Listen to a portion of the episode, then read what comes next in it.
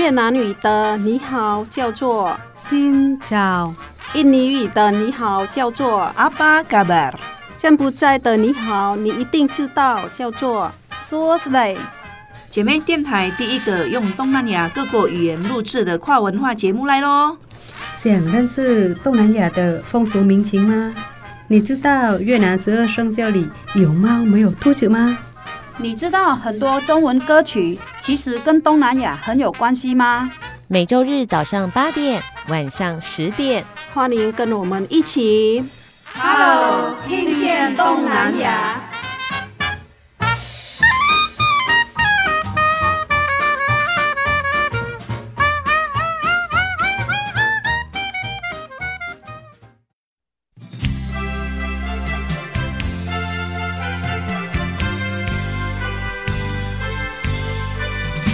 各位听众朋友，大家好，欢迎收听 Hello，听见东南亚，我是小魔女梁琼丹，哎，我是傻美翠恒。好，今天呢，我们要到马来西亚去听门道，非常的难得，我们有机会来认识海外的华人在马来西亚奋斗，其实也见证着华人生命韧性跟奋斗史。我先来问一下翠恒好了，哎，我们说呢，台湾最高的大楼是？一零一一零一大楼，好，在一零一大楼之前有一个全球最高的大楼，你知道在哪里吗？在马来西亚。哎，你真的知道？就是双塔的，对不对？哎，对，双子星大楼。哎，你真的知道？我知道，就双子星嘛。对，双子星双峰塔大楼。今天呢，首先要带大家来到呃马来西亚吉隆坡，现在还是全世界第二高的。双峰塔，好，今天为什么要来认识这个塔呢？其实就是刚才讲的门道，从这个地方的门就可以看见 马来西亚甚至吉隆坡的整个向世界宣告繁荣史，还有向世界喊话的雄心。好，今天呢来到节目当中的是东南亚最大的卷门集团的董事主席辛庆利大哥，特别从马来西亚。来回到了台湾，在空中跟听众朋友见面，同时呢，还有董事周立新，立新姐，呃，也是她的贤内助，来到了节目当中。我们来先请两位来宾来跟听众朋友问声好，好吗？大家好，我是辛庆利，马来西亚新建文简文集团董事长。欢迎欢迎欢迎庆利大哥，庆利大哥呢是新一年度的海外华人创业楷模，他同时呢也是毕业自台湾的。台北科技大学，所以他也曾经荣获第一百届的台北科技大学杰出校友。那接下来我们来跟立新姐问声好。嗨，大家好，我是周立新。嗯，丽欣姐是我们土生土长的台湾人，台湾人。好，在节目当中，我们刚刚说有一个特别的姻缘嘛，首先要恭喜两位，谢谢，谢谢，当选了最新年度的。海外华人创业楷模，这个其实是很多企业家棒很棒的肯定跟荣耀啦。因为这个机缘，哇，你们有多久没回台湾了？大概一年半了，两年了。疫情的关系，两年嘛，疫情差不多两年。我两年也没有回家了。但我们出国可以，他要申请台湾的呃签证才能过来。嗯。对，一位是马来西亚人，那丽欣姐还是持台湾护照的台湾人，台湾人啊。庆利大哥还有丽欣姐，代表着我们的新建文卷门集团，那获得了这一次的创业楷模奖。刚刚讲门道嘛，门道什么？这个门好像跟你们很有关系，对不对？是的，这个我们是做门出身的，自从我爸爸开始，一九五十七年做这个我们简单的啊篱笆门啊、铁窗啊那些。开始的，等到我从台北科技大学读完毕业读书回去以后，才开始发展真正门的事业啊。今天我们公司也已经在马来西亚股票交易所上市二十年了。那么我们的产品最近也销到全世界去，包括我们中东各个国家、东协各个国家、澳大利亚、美国、台湾、中国大陆啊。你想一想，我们可以从卷门可以卖到中国大陆，必定有我们的品质的所在跟可靠性。我们的业务都遍布欧洲、非洲，也有吉布地、坦桑尼亚那些都有用到我们的卷帘门。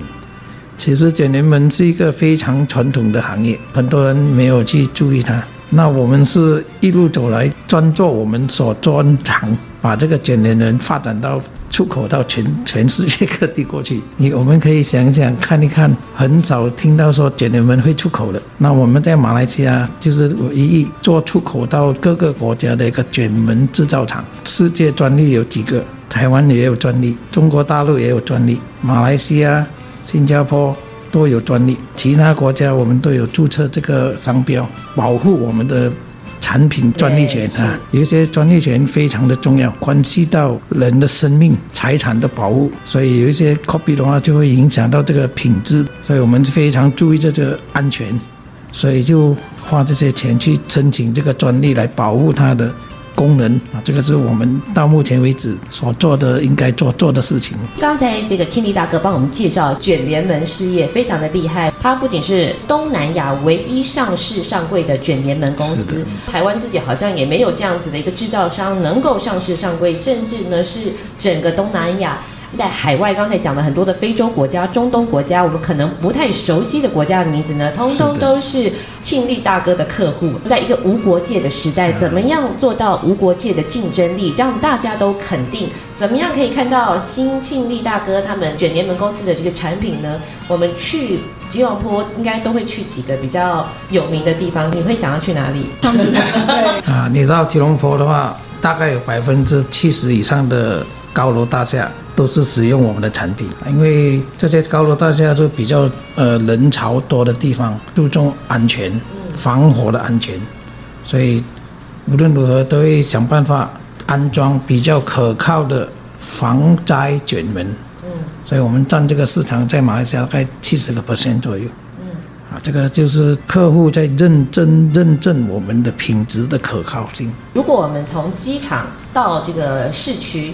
从机场开始就有我们新建文的产品，对不对？是的。只要你看得到的地标，通通都有我们新建文的卷帘门。是的。比如说，你看你一下飞机，全部免税商店都是我们呃供应的，因为免税商店里面贩卖的东西包罗万象，易燃的、不易燃的。都会有，所以如何要去保证，万一有事情发生的时候，国际的客户的安全，这个是非常的重要。所以他们都是采用我们的门，到今天已经差不多有二十几年了，没有维修过一次。我们做得很小心，每一个电机、轨道、卷轴都非常的小心。他用了二十几年，没有一个 complaint。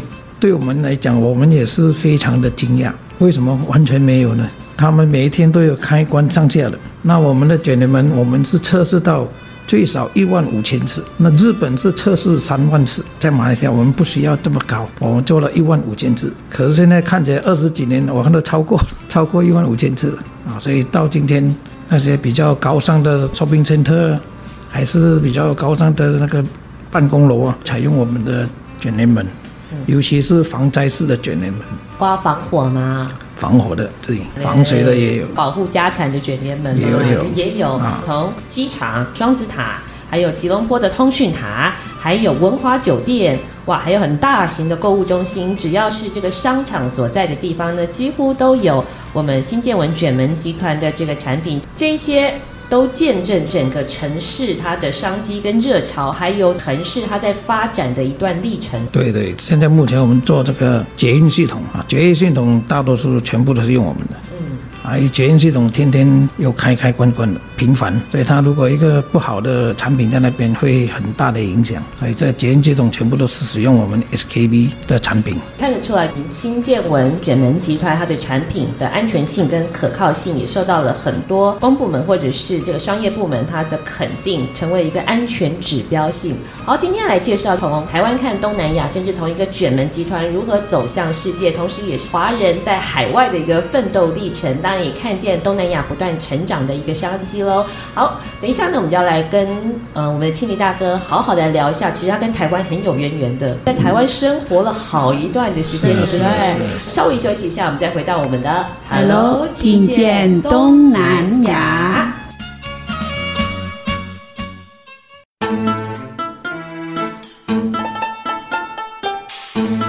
查某耐巧，无人敢介绍。芝麻电台 FM 一零五点七。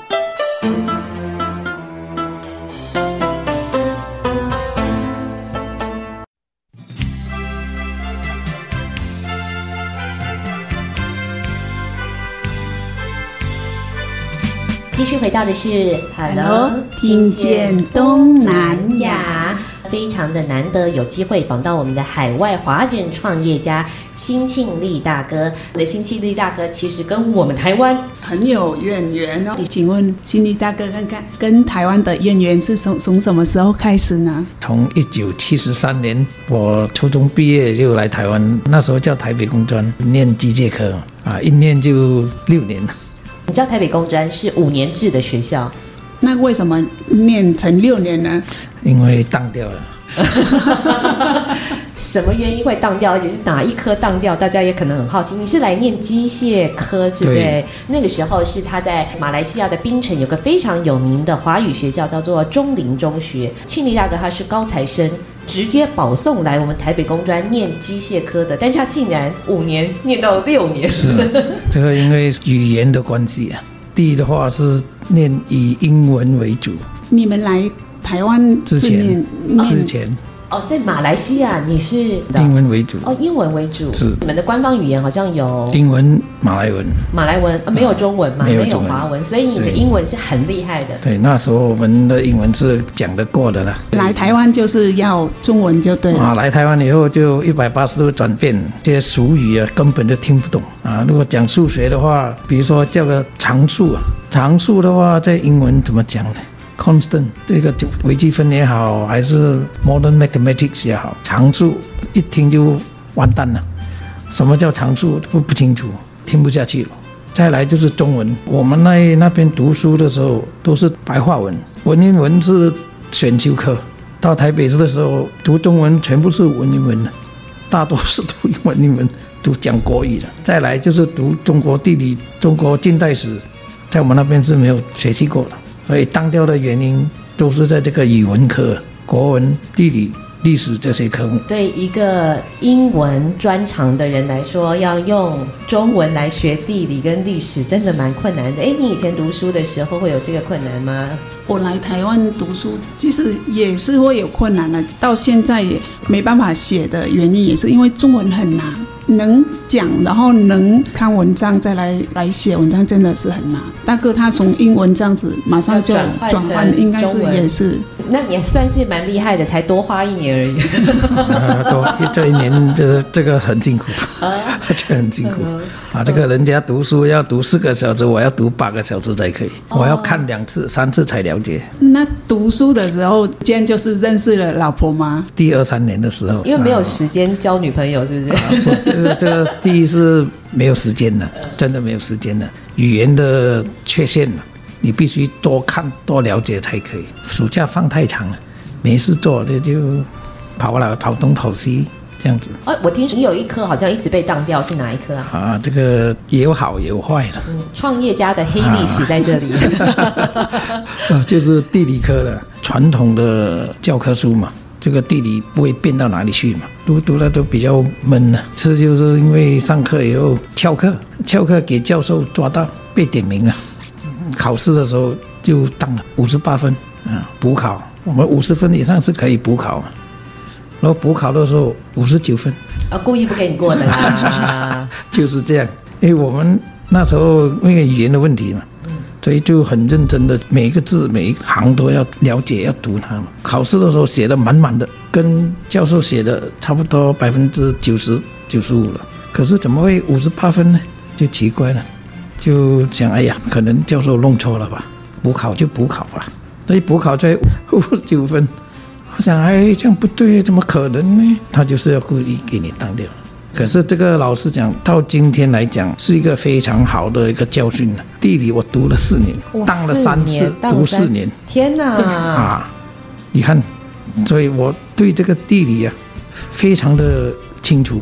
中国地理哦，中国地理。啊，长江这个河流的水流下来以后，吨那个吨积在那个河口啊，一年三百多万吨啊，就是那个泥沙，我今天还记得。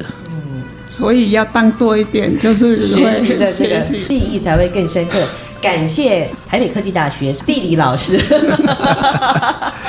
哎，庆利大哥也是一个会去调整自我跟环境状况的，毕竟不是一直都在这个华语环境里面的，他有一个很聪明的调整方式哦。对，你是有一次考试的时候，对不对？是啊，就是说当你没有办法解决这个问题的时候，你要想办法了。在考试的时候，比较专业的科目，机动学啦、材料力学还是认，还是机械设计的方面，这些都是有英文版的。那我就到重庆南路一段。那个很多书店的地方，书店家啊，书店街去买了这些书来看，看看看，哎，还比较容易进入状况。那我就跟呃教授讨论一下嘛，说是不是可以用英文来答卷呢？作答，作答了。他说啊，可以吗？我说可以，可以，可以。我书写比较流利啊，你叫我写中文呢，我写的一届三不届，很难，你看的也很难呢。所以我就要求了，英文来作答可以吗？哎，教授说可以啊，没问题啊。因为我们台北工专教授都是有些都是留美的，留美的啊，他们都有那个英文的底嘛。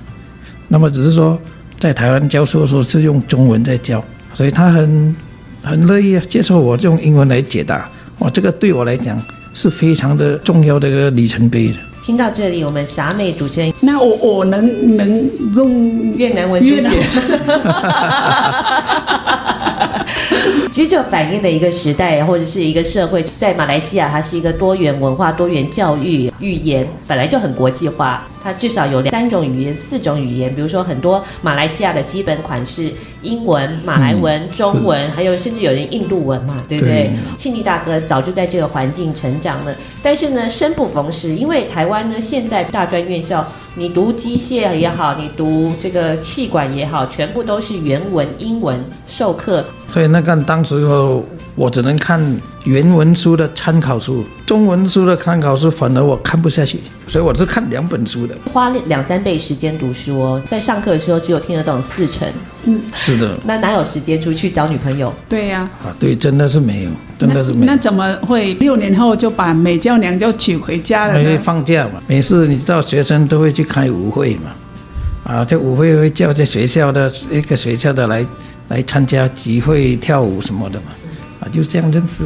有没有背景什么的不论，不管他。立新姐是那来你的学校跳舞吗？啊，不是不是，是我们去一个地方，一个是好像我们同学的家啊，什么二三十个人这样而已，跑哪里都没有。所以谈恋爱的几年？两三年了。旁边那个丽欣姐有点皱眉头，我是 是，她都把年份给忘记了。哦、我们应该认识了一九七九年，我们六月公证结婚嘛，哈。七九的，那个就差不多了，就一九七十七年左右认识嘛。七七年的时候认识。啊，七十九年要毕业了嘛，要不要结婚就结婚了，嗯、要不然就要回去了。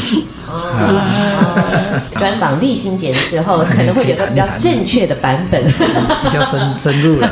男生的那个诠释，通常都时间点都会有一点点不太一样。天力大哥有六年的在台湾的求学时光，还娶了一个台湾的美娇娘立新姐来作为生命中很重要扶持后盾。其实你在台湾的这些记忆，大概都是都是在学校的事情比较多了。嗯。有一些教官啊、老师的言谈举止啊，影响我非常的大了。怎么说呢？教授呢，他们不是只是教书而已，他会教你人生。有位教授就曾经在课堂中的时候问我们：毕业了要做什么？没有人可以答，谁知道毕业了要做什么？他是告诉我们：毕业了以后，宁做鸡头不做牛尾，一句话而已。到今天我还记得。宁宁做。鸡头不做不做牛尾，要做就是要做头的，不要做尾巴的。他的意思是说，大公司是很好，可是你做自己的公司比较好。哦，这个意思的，很多人是听不懂。那时候我就觉得，哇，这个家伙怎么讲这样的话？这个很重要，非常的重要。我们海外出来念书，那么将来是要做什么呢？做老板。对，做自己的事业，做自己的事业。嗯，而不是去为跨国公司、国际公司。做他的尾巴，对，嗯，做大公司的尾巴，嗯，啊，这句话影响我很大，所以我回去以后就是想尽办法都要做自己的东西。好，稍微休息一下，我们再回到我们的 Hello，听见东南亚。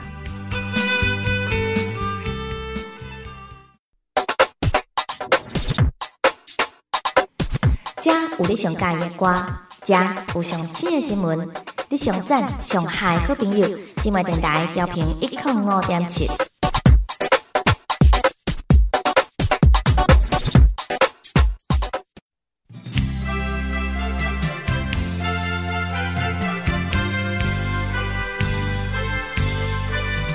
继续回到的是 Hello，听见东南亚。那我想问一下，您家是住在槟城，那怎么是在吉隆坡创业呢？嗯，这个有关系到，哎，我们是一个大家庭，兄弟姐妹有十个，十个，十个，我是排第二的，我上面有一个哥哥。一个姐姐读书毕业以后，同在一个屋檐下上班，总会有争执，家族企业的争议了，对不对？啊，竞争了。嗯，那我就想，哎，这样隔阂是不对，内斗，我不要，我要把这个事情向外伸展，不要内斗。所以我就提议我爸爸说，我来自己去吉隆坡创业，不要在一个屋檐下，就是这样开始的。台湾很多的侨生，最多的就是马来西亚学生了。那庆利大哥当时。为什么没有没有去别的国家读书？为什么选择台湾？对，在东南亚都是受殖民地嘛，印尼也好，马来西亚也好，都是殖民地，英国殖民地、荷兰殖民地。大多数的学生毕业以后都会到英国、美国去读书。可是当时的情况是，这些国家比较进步。生活比较富裕，很多的学生到了那边读书，读完毕业以后不回家乡了，就在地生活了。为什么呢？在地的生活比原居地的生活好的太多太多了，福利也比较多，回来的薪水也比较低，所以很多的父母亲送了孩子去 去这些国家读书以后都不回来了。那我爸爸是从中国大陆移民逃难的，那时候算算逃难的。好不容易有一个生意做了，孩子长大，读书了，不希望说孩子到了外国去读书了就不回来了。事情就是在他的脑里面认为男孩子不可以去外国读书，要就到台湾。那时候只有到台湾读书而已，中国大陆是不可以去。为什么？那时候还没有开放，海外的华人是不准回去中国大陆的，只有台湾，所以就这样把我们兄弟都送到台湾来念书了。怕我们去了外国读书太舒服了啊，不回就不回马来西亚了，啊，是这样的，所以这个是因缘际会了。听到这里，爸爸实在是太有远见了。啊，这个、欸、真的呢，很我朋友的小孩也是也是，他有两个小孩，一个男的，一个女的。他说他小孩子不送去欧洲的留学，因为是他去了，我没有儿子了，对，不回来了。是的。回应一下，宁为鸡首不为牛后，最后都留在了，比如说英国啊、欧洲啊，当然就是为大公司的工作了嘛。刚才我们翠恒老师特别问了。是从槟城成长的，是的，跑到了吉隆坡。哎，这个吉隆坡对你来说应该也是人生地不熟，而且其实还是有一段距离嘛，因为槟城比较北边嘛，对不对？对，吉隆坡离槟城大概三百五十公里左右，就好像台北到台南这样。初初到吉隆坡，我是没有去过吉隆坡的。哦，你二十岁之前也没去过吉隆坡啊？我没有去过的。那怎么会想要去那里发展呢？你应该是要了解一个地方。因为我是认为每一个国家要发展，一定是从首都开始啊，所以我是认为还是到吉隆坡去了。很多人为了讨生活，异乡离地去闯天地的，所以我想二十二三岁正是的创立事业的一个起步点，你不能考虑太多。哎，那时候你结婚了吗？刚结婚了，那时候。租房子连吃饭的桌子都没有，两个就是来到了都市，全部从空手就一起做起的。对，你没有钱了，到吉隆坡出租什么都不收嘛。那时候是有黄页，黄页大家不知道还知道吗？哦、就是 Yellow Page 电话簿，早期没有 Google 嘛，电信公司他就会把电话簿一部啊一本一本这样三五本这样的收寄来，然后去找这个建设公司，有关系建设公司的名字一条一条把它借下来。然后那时候有地址电话的嘛，所以从地址电话就这个区要找谁谁谁？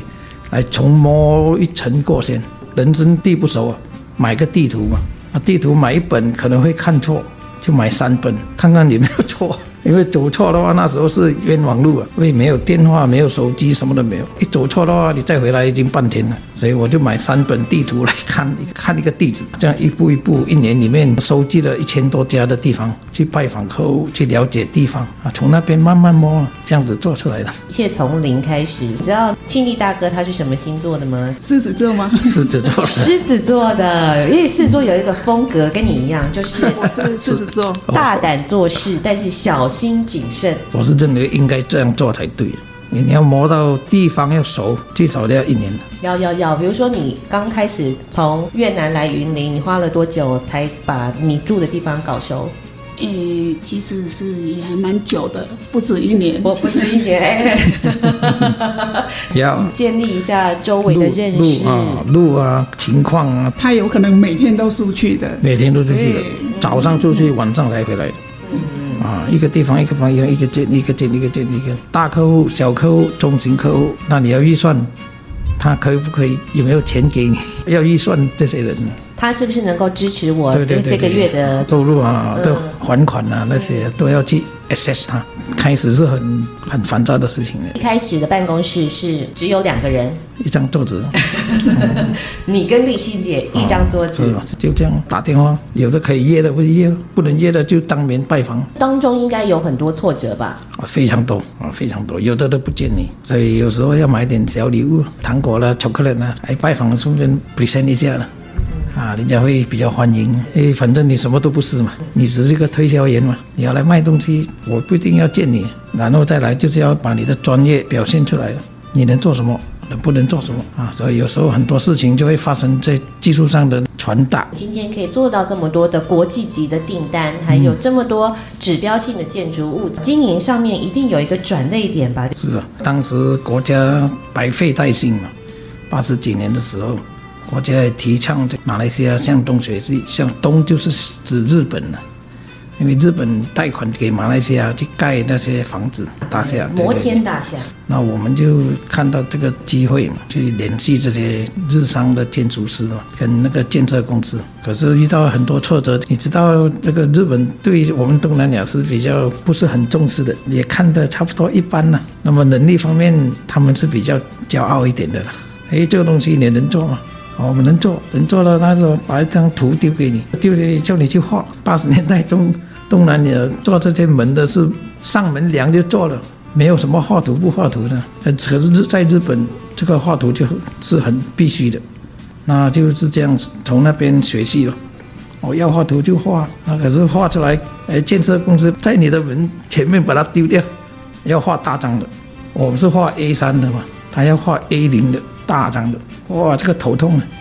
因为当时候的建筑师办公室里面也没有这种画这个大张图的制图板、制图架，都是用一根一大木板，六米、七米这样在那边画而已。啊，你这个随时要去找一个大的画图板来画是非常的难，因为那时候的画图板就等于我们一个月的薪水了，买也买不下手。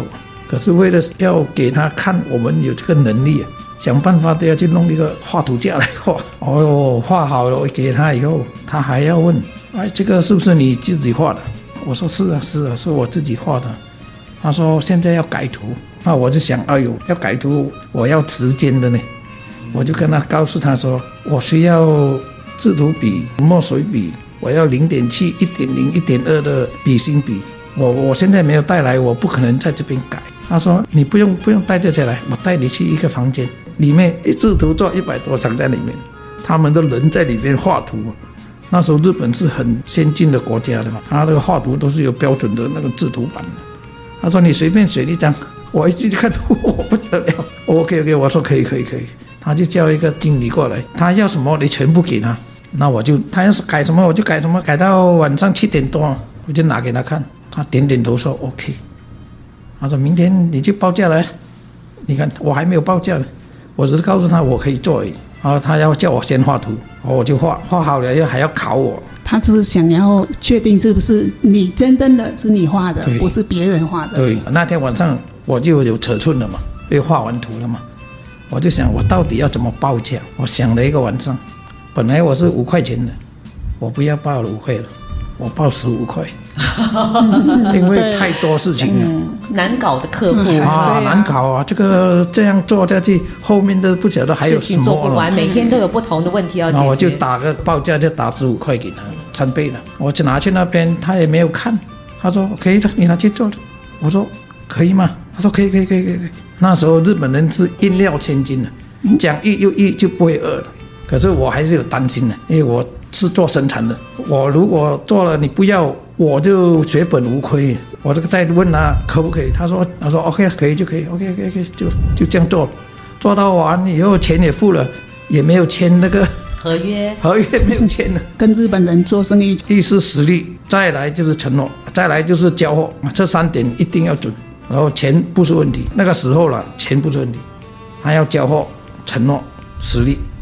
因为它不能在中间的时候出现问题，一出现问题，整个工程的拖，工程延宕，其实会导致营运上面的损失嘛。对，所以他们一路来都是走这样的路线，所以我也是遵从他们的路线来建设这个公司，每一点每一滴我要清清楚楚，责任要分得非常清楚，所以这个就是我的要求。那么都是从这些过去累积来的经验的。好，稍微休息一下，我们再回到我们的 Hello，听见东南亚。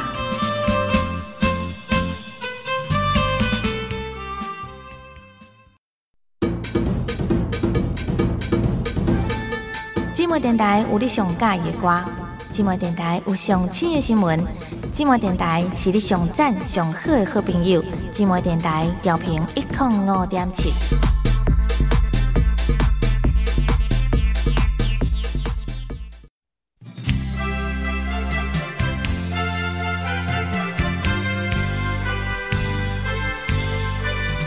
继续回到的是 Hello，听见东南亚。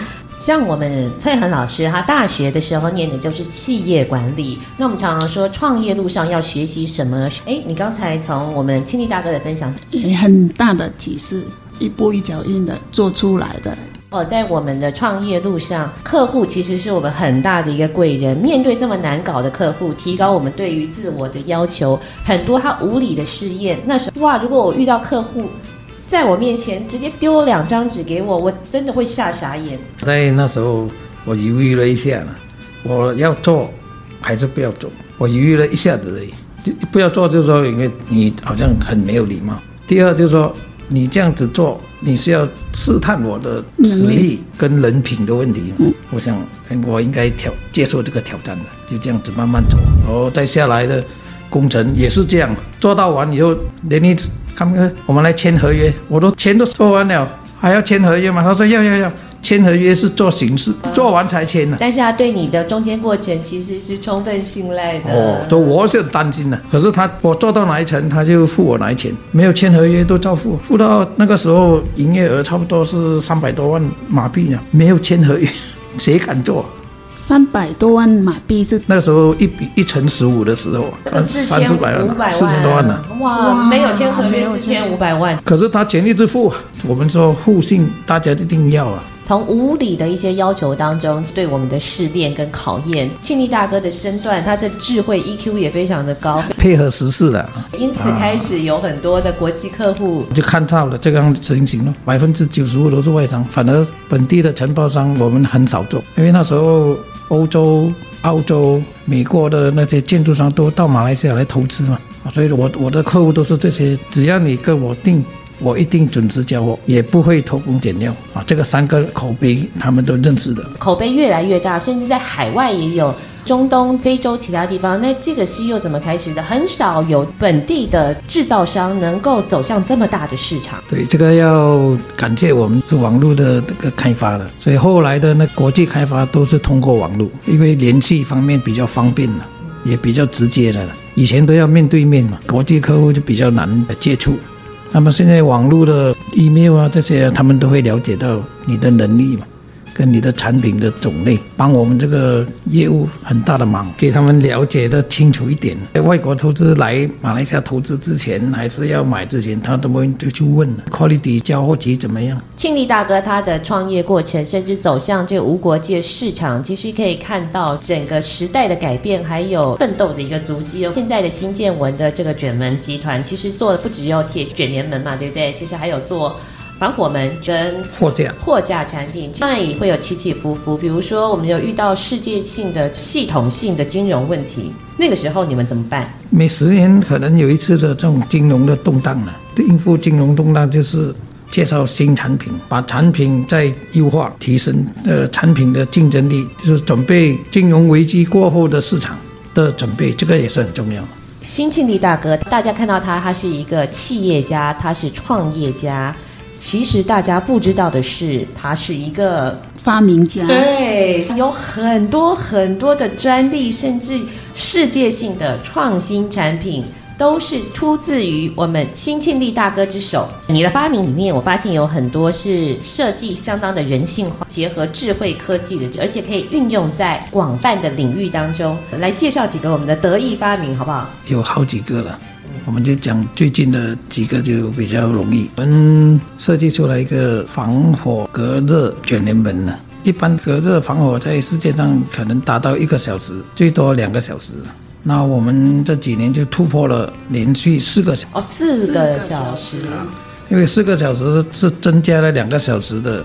时效会帮助减少很多的建筑物的损失。我来考考我们的杨翠恒主持人，你觉得防火卷帘门重要性在哪里？而且增加了两个小时，应该是说，如果灾害发生的时候，你有时间来就是疏散，疏散人的也好，还是说你的自己的东西还哦，财产、财产、财产跟人员都可以赶快疏散，减少损失。再来就是增加逃生的时间，这个非常。非常重要，这个非常重要。对对，不要讲两个小时，增加十分钟、二十分钟都影响很大了。黄金时间。对，尤其是现在建筑物价值越来越高，那我们一定要保护这个建筑物跟人命的安全，所以我们就以这个方向去设计我们的产品的优化，从。一个小时变两个小时，两个小时变成四个小时的时效啊！这个四四个小时时效其实是全世界是第一个创作的一个产品，以前都是做到两个小时都不能再上了。那我想不可能，一定要突破这个瓶颈，所以在工作上面、研究方面下了很大的功夫，最后我们成功的达到了四个小时以上，可以克服消防安全，提高疏散时间，算一个蛮重大的一个突破。是的，这几样都有专利的，台湾。中国大陆、马来西亚、新加坡专利，对我们的发展前景是一个很好的里程碑。因为我们知道很多的卷帘门，它都是要靠电力，但是有时候火灾发生啊，或者是停电的时候，哇，这怎么办呢？根本没有办法按，跑出来都很困难。新大哥有一个发明叫做无动力反向重力提升系统，这听起来很厉害。过奖了，这个设计是因为考虑到消防的问题跟紧急疏散的时候，这个问题可以用到任何的地方。第一，就用在建筑方面。万一火灾的时候，火还没有到一个地方的时候，需要疏散的，突然间电机的电线不接线，还是说我们的电池长久没有维修，失去了那个应有的电力，那么这个卷帘门要开起来疏散人群就非常的难。为了克服这个问题，我们就研究了一个反重力系统。这个卷帘门在需要的时候可以完全开启。那么这个设计我们已经设计到十二米乘五米高，它可以无重力的可以开起来。那么这个方向也可以帮助建筑物排烟，因为建筑物要排烟一定要有吸入新鲜空气，它才可以排出空气对流。那我们就可以用这个设计来引入对流的气流，把烟雾排走啊，这个也是一个优点了。更大的优点就是电池完全没有电的时候。还是可以使用，所以我们就常常听说铁卷门烧死人呐、啊，不能开门呐、啊，紧急状态的时候不动作啊。那么这个事情已经解决了。这个设计呢，解决了很多问题，比如说是核电厂啊，还是战舰呢、啊，都会需要到这样。比如说战舰上面有直升机停机库，它也是有一个卷帘门嘛。这个卷帘门如果在战争的时候，不能开启的话，你想想这个飞机就没有用。而且如果要用电力去操作的话，是可以。可是谁会想到说有一天电力不动呢？万一线断呢？保险丝断呢？要开启，那这个大问题。所以我们设计这个有关系到民事也可以用，国防安全，国防安全也可以用，飞机库、战斗机库也可以用。无电的时候你可以开，把这个飞机开出去，使用的地方，任何地方都可以用到。我们国家也已经看到这个优点，还在一直在推广这个系统，世界上数一数二的一个创作、创新发明、创作，就是我们只要想得到的地方都可以。对对对对对，庆利大哥提升到一个更安全的境界。立新觉得说，哇，听庆利大哥自己的老公在讲这些故事的时候，对他越来越崇拜了。是的，是是是的。是有经历，但是我第一次看到他接受访问的时候讲的头头头头是道，所以你会觉得真的好厉害哦，好厉害啊，老公。我们当时回到槟城的时候，其实是一个一百平的工厂，是现在可不得了了，在我们吉隆坡这个工厂是一万五千平左右，一万五千平，从一百平成长到一万五千平，可以看到有我们自己的能力，还有顺应这个时势。就是你给会有梦想的人一些启发，还是你的想法？这个是这样的，我们做人做事的，不要轻易的放弃。啊，遇到困难的时候，要想办法去解决它，而不是逃避它。啊，这个是非常重要的。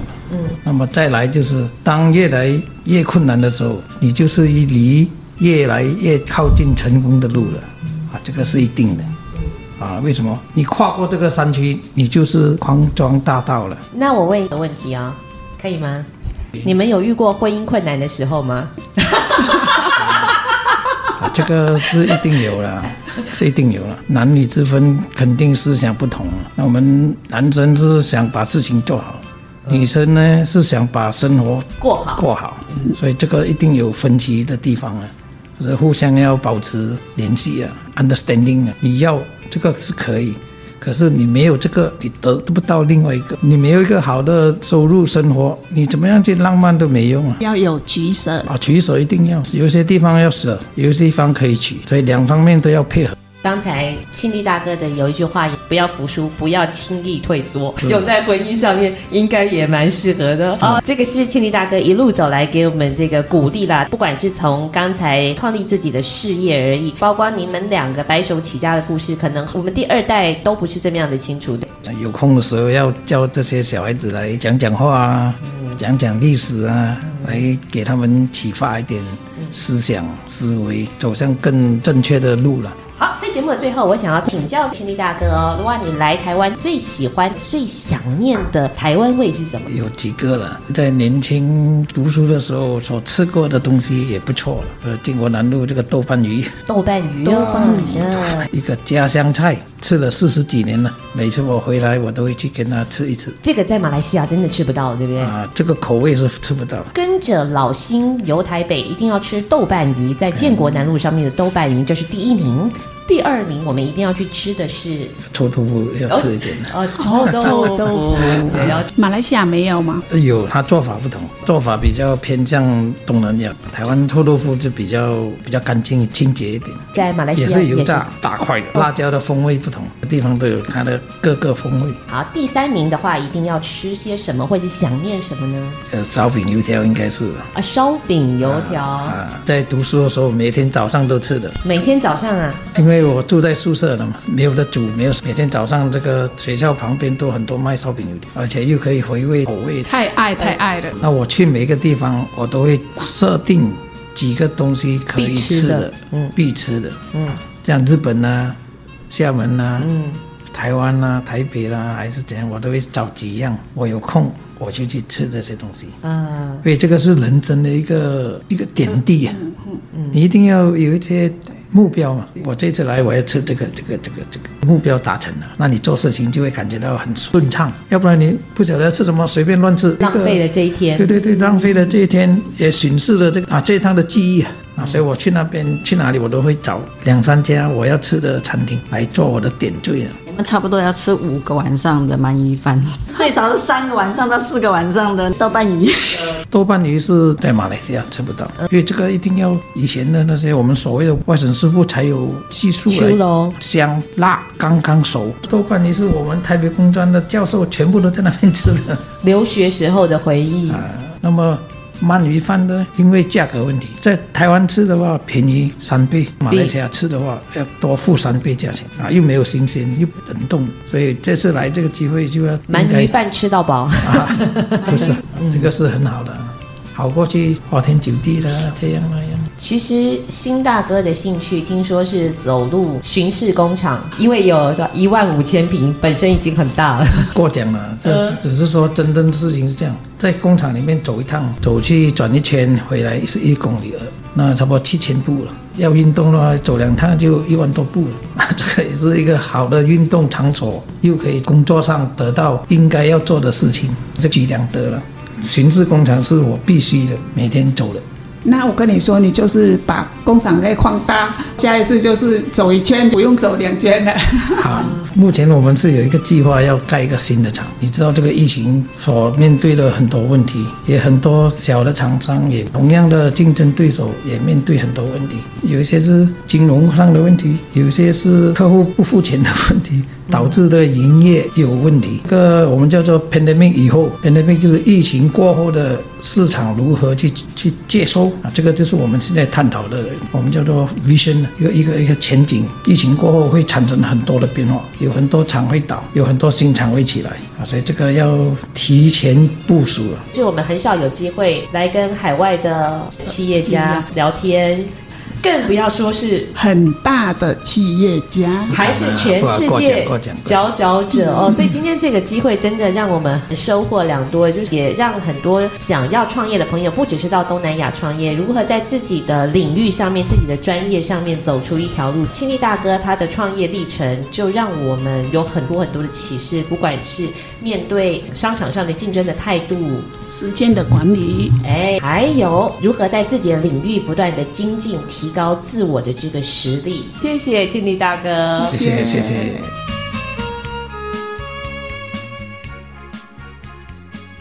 本节目由内政部新住民发展基金补助直播，让我们为新住民在台湾的认真努力喝彩加油。